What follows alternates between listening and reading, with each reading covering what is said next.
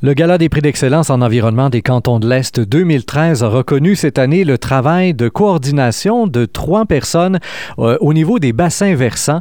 Elles ont été lauréates dans la catégorie agricole et forestier. J'ai avec moi leur déléguée pour aujourd'hui pour l'entrevue, Stéphanie Durand, qui elle était coordonnatrice du bassin versant de la rivière Nicolet au sud-ouest. Madame Durand, bonjour. Bonjour. Alors, nous dire tout d'abord, euh, pour le bénéfice de nos auditeurs, bon, le projet en tant, en tant que tel, là, vous aviez ici trois coordinations de bassins versants qui ont eu finalement un projet commun qui visait, entre autres et particulièrement, la lutte contre l'érosion dans les champs de maïs. Oui.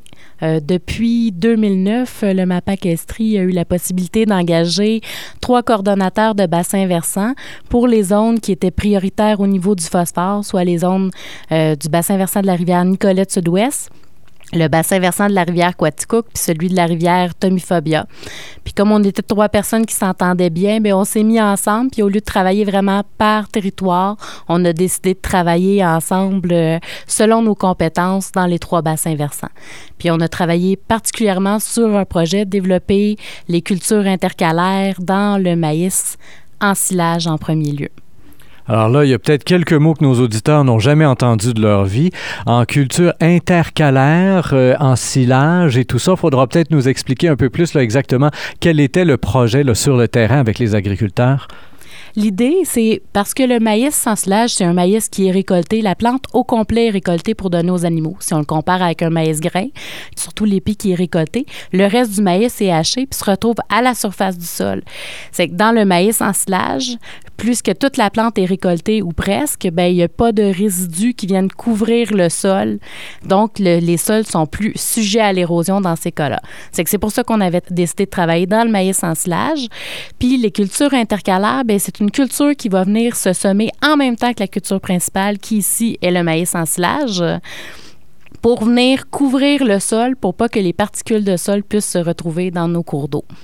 Vous disiez en ouverture que euh, les trois rivières qui avaient été visées par le gouvernement et par la mise sur pied finalement de ces trois coordinations de bassins versants, euh, il y avait là un problème de phosphore. Ça, ça avait été analysé avant par le MAPAC lui-même et euh, c'était donc le phosphore amenait quoi comme problème dans les rivières des algues bleues, des choses comme ça? Bien, le phosphore, oui, il est associé avec les problématiques d'algues bleu-vert.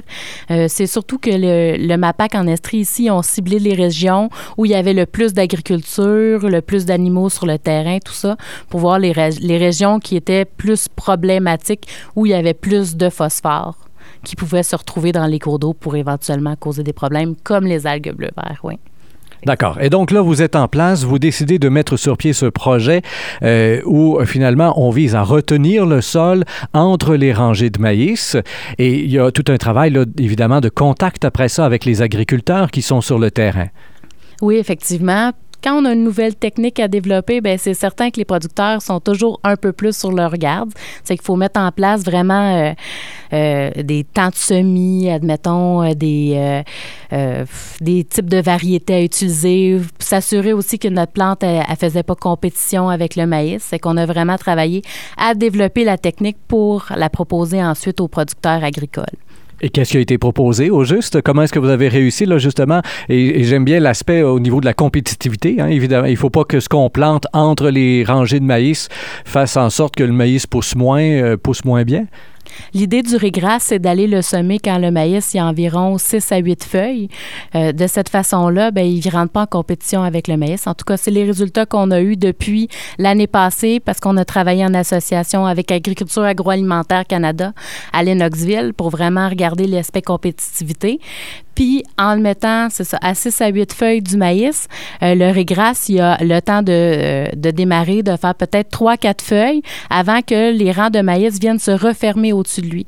C'est à ce moment-là, le maïs fait de l'ombre au régras. Puis le régras aussi, c'est une plante qui rentre plus ou moins en dormance, on pourrait dire, à partir de 22 degrés Celsius. C'est qu'elle va rester petite tout le temps de la saison de croissance du maïs. Puis quand le maïs commence à, faner à l'automne, euh, la lumière commence à rentrer, le régras se développe plus, puis encore plus une fois que le maïs est récolté. Le régras, pour nos auditeurs, c'est une sorte de gazon. C'est quoi exactement le, le régras? Le régras, ça ressemble à ce que vous mettez sur votre la pelouse que vous avez chez vous. La seule différence, c'est que nous, on va plus proposer de travailler avec un régras qui est annuel. Souvent, ce que vous voyez sur votre gazon à la longue, c'est du régras euh, vivace. Ça veut dire qui dure année après année. Quel est l'avantage d'aller vers l'annuel plutôt que le vivace, justement? Est-ce qu'il n'y aurait pas un intérêt à faire en sorte que ça veuille repousser naturellement d'année euh, en année? Non, parce que euh, l'idée, comme je vous disais tantôt, c'est de pas venir faire compétition à nos cultures. Puis même que euh, souvent, quand on a semé du, maïs une année dans nos champs, on va pas retourner en maïs. Mais même si on retournait en maïs, on ne souhaiterait pas avoir cette culture-là tôt au printemps. Mais par contre, le régras annuel, dans 50% du temps, il passe quand même euh, l'hiver. Il va être vivant au printemps, mais on va venir le contrôler par un herbicide ou un labour.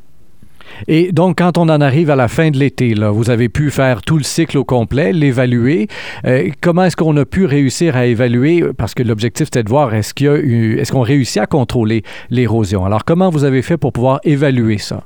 Bien, je vous dirais que euh, visuellement, c'est d'une évidence. C'est comme si chez vous, vous vous retrouviez avec euh, votre pelouse devant qui est en terre.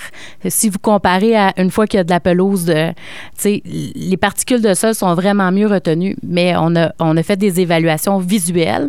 On se rendait compte que oui, ça avait l'air de retenir mieux le sol, mais aussi dans la, dans la littérature, quand on regarde des recherches qui ont été faites précédemment, bien, ça démontre qu'il y a eu des bonnes réductions au niveau de l'érosion du sol, puis une augmentation de l'infiltration d'eau quand il y a du ou même d'autres cultures de couverture qui sont là. Et là, il y a combien d'agriculteurs qui ont accepté euh, d'entrer dans ce projet-là? Est-ce que la réponse a été positive? La réponse est très positive. Il y a eu beaucoup de producteurs en Estrie. Il y a eu plusieurs centaines d'hectares qui ont été semés en régras cette année. Puis ça fait depuis l'année passée qu'il y a de plus en plus de producteurs. Puis il y a, d'autres régions aussi qui, qui adaptent la technique chez eux puis qui en font de plus en plus. Donc, ça commence à faire des petits même donc, un peu partout au Québec, tant et tant mieux. À part le régras, est-ce qu'il y a eu d'autres plantes qui ont été testées là, par votre équipe et qui pourraient éventuellement donner des résultats intéressants aussi? Oui, bien c'est sûr que euh, pour dans le maïs en slage, comme on parlait tantôt, on a fait d'autres essais de plantes quand le maïs a 6 à 8 feuilles. Euh, il y a eu plusieurs plantes qui ont fonctionné à certains sites, d'autres sites non. Euh, l'avantage d'y aller avec le régras, c'est vraiment que c'est une culture qui coûte pas cher, puis euh, qui sème facilement, puis qui déboule pas les pentes comme un trèfle qui est une belle ronde. Euh, ça, c'est vraiment quand il va à 6 à 8 feuilles. Par contre, euh, si on décide d'y aller avec une culture de couverture qui pourrait être après, une fois que le maïs a été récolté, bien, il y a à peu près juste le seigle qui peut être semé parce que le seigle, c'est une culture très rustique, puis ça fonctionne bien. Il y a des producteurs qui en font de plus en plus encore. Donc, on pourrait faire ça, récolter le champ au grand complet et après semer du seigle. Et ça pousserait assez vite pour faire en sorte qu'à l'automne, finalement, on retient, là, avant les grandes pluies, on est capable de retenir le sol. C'est ce que je comprends. C'est ça.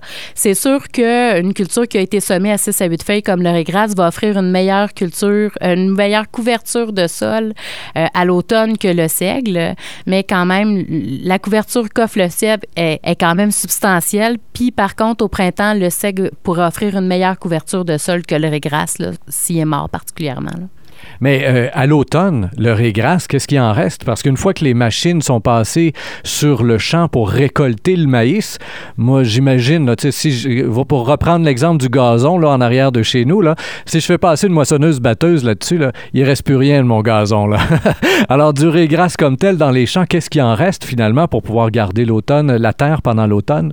Euh, le régras supporte assez bien la récolte du maïs. C'est une des plantes qui, réussit bien. C'est certain que si euh, un producteur décide d'aller récolter son maïs, euh, ça fait trois jours qu'il pleut, ben, le régras risque de pas très bien survivre. Mais normalement, si la roue de tracteur fait juste comme laisser une marque dans le sol, le régras relève puis est capable de bien couvrir le sol à l'automne. Bon, alors le projet est là. Il a été instauré depuis 2009, c'est ce que vous disiez. Euh, et là, maintenant, on en arrive à, la fin de ce cycle de trois ans, parce que vous disiez que c'est un projet de trois ans.